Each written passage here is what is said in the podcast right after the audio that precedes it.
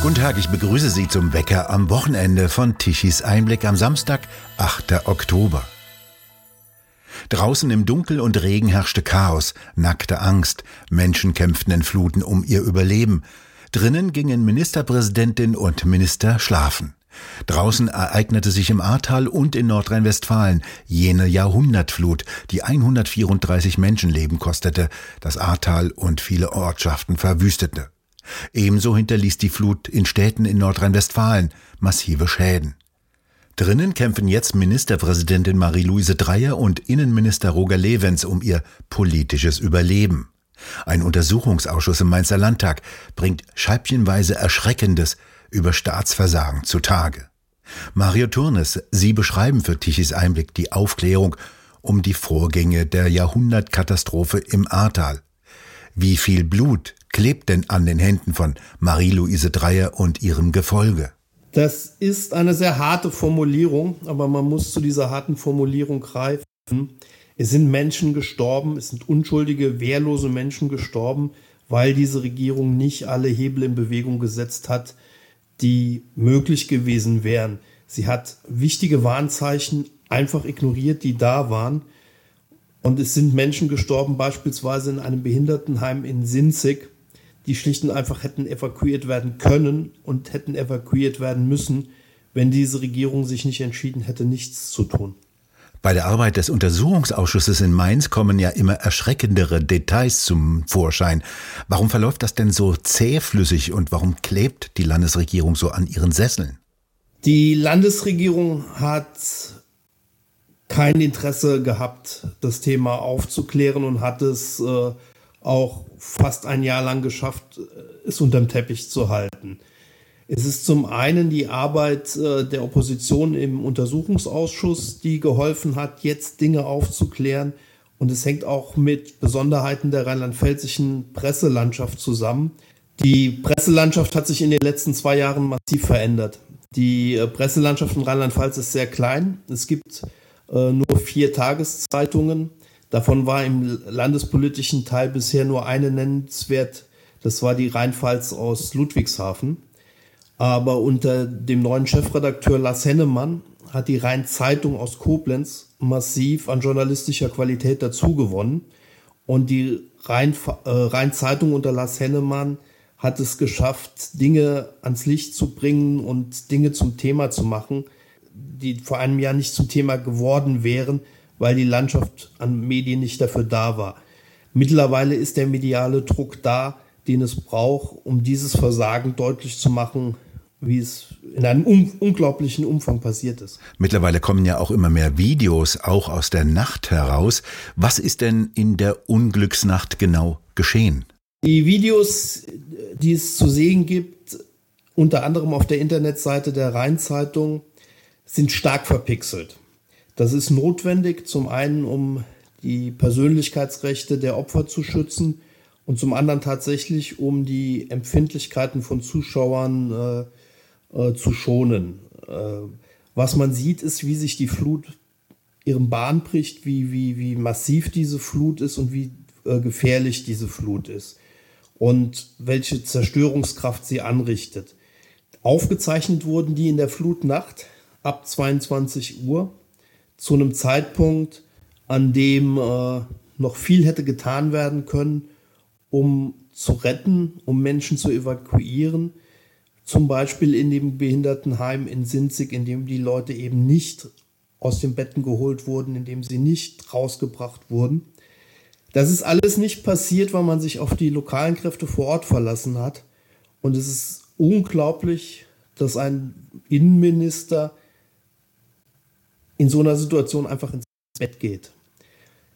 Es hätte nicht jeder, nicht jedes Unglück abgewendet werden können, aber in so einem Moment zu sagen, ich ziehe mich ins Private zurück, ist unglaublich. Zumal ja die Landesregierung, teilweise jedenfalls vertreten durch den Innenminister, kurz vorher noch im Zentrum in Andernach war.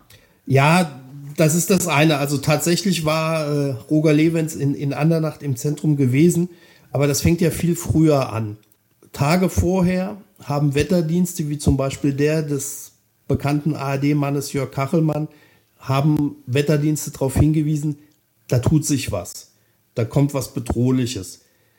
Natürlich kann man drei, vier Tage vorher nicht exakt sagen, wo kommt was runter, kann nicht sagen, drei, vier Tage vorher, was wann getan werden muss.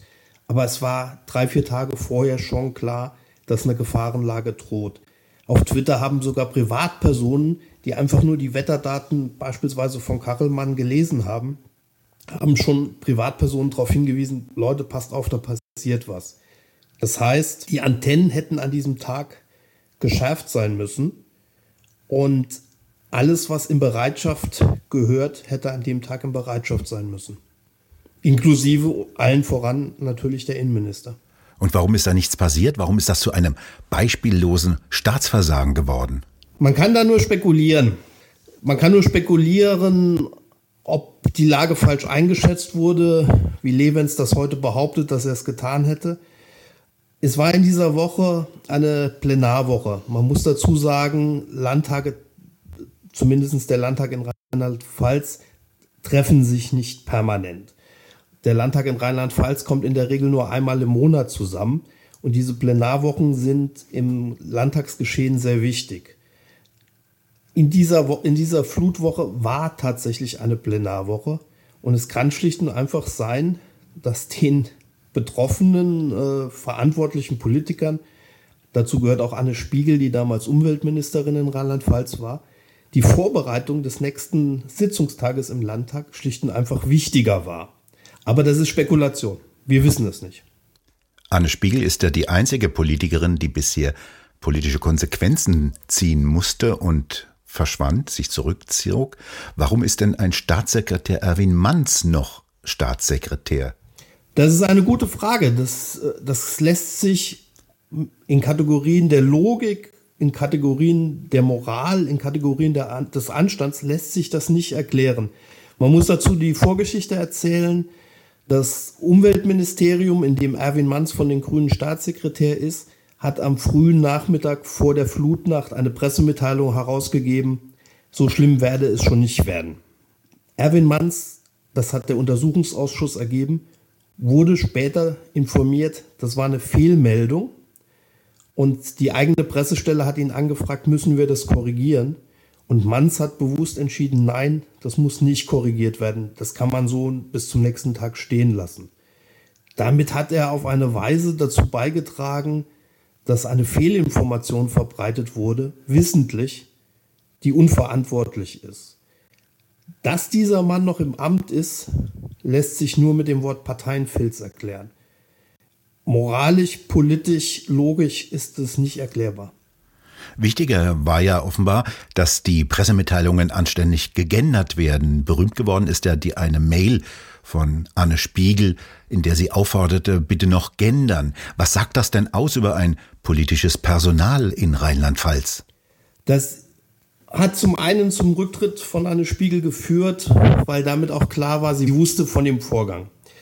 Äh, zur Vorgeschichte in dieser besagten Pressemitteilung stand der Begriff äh, Campingplatzbesitzer und Spiegel hat eigenhändig angeordnet, dass es Campingplatzbesitzerinnen heißen muss. Es ist eine Prioritätensetzung, die völlig schief gelaufen ist und die auf ein komplett verschobenes, verqueres Wertesystem schließen lässt, die, in der die eigene politische Karriere, in der die eigenen politischen Koordinatoren und Koordinaten wichtiger sind als das Schicksal der Menschen vor Ort.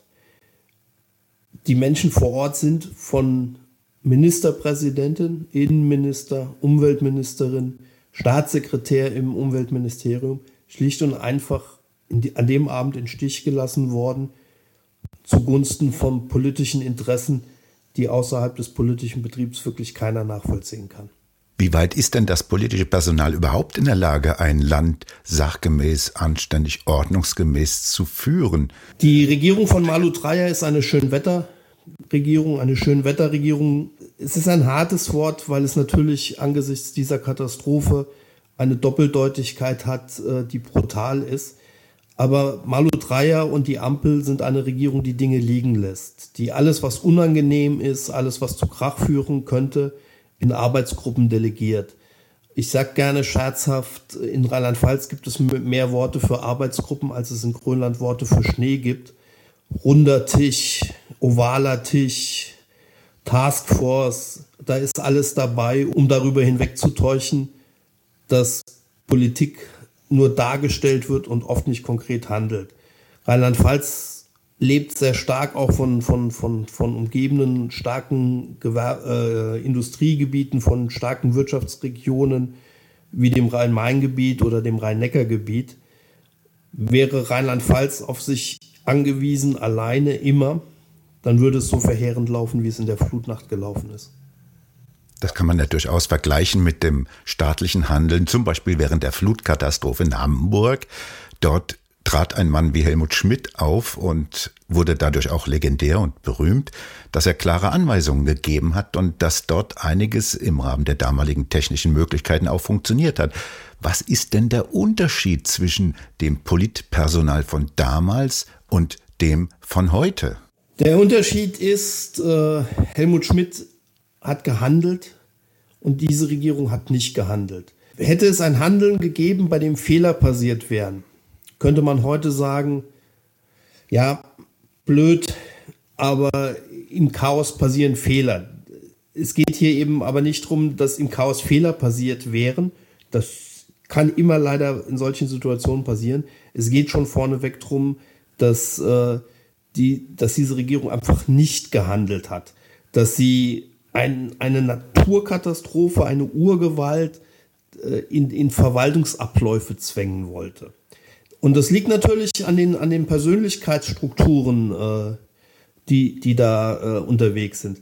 Helmut Schmidt ist einen Lebensweg gegangen, der ein Lebensweg war, der mit den unerfreulichen Ereignissen seiner Zeit zu tun hatte. Er ist als Oberleutnant im Zweiten Weltkrieg äh, buchstäblich gewachsen und hat daraus einfach auch eine Persönlichkeit mitgebracht, die sich dann bewiesen hat in der Flutnacht, als es drauf ankam und er Dinge in die Hand genommen hat. Mit Sicherheit wird es in dieser Nacht in Hamburg auch Fehler gegeben haben, aber über die redet keiner mehr. Zu Recht redet über die keiner mehr, weil er hat gehandelt, er hat geholfen und das zählte und es wurde so viel wie möglich getan. Diese Regierung besteht aus einer Politikergeneration, in der man dann nach oben kommt, wenn man so lange wie möglich konform ist, wenn man so lange wie möglich nicht auffällt, um dann in die Ämter zu, zu wachsen, in denen man dann irgendwann Verantwortung übernehmen musste, müsste, müsste. Und Roger Levens mindestens, aber auch Malu Dreyer. Roger Levens ist jetzt auch ein, auch, auch eine, ein Bauernopfer, wenn er denn gehen müsste. Es ist auch Malu Dreyer, die in der Nacht versagt hat. Das ist eine Generation von Politikern, die in der Konformität mehr zählt als Handlungsstärke.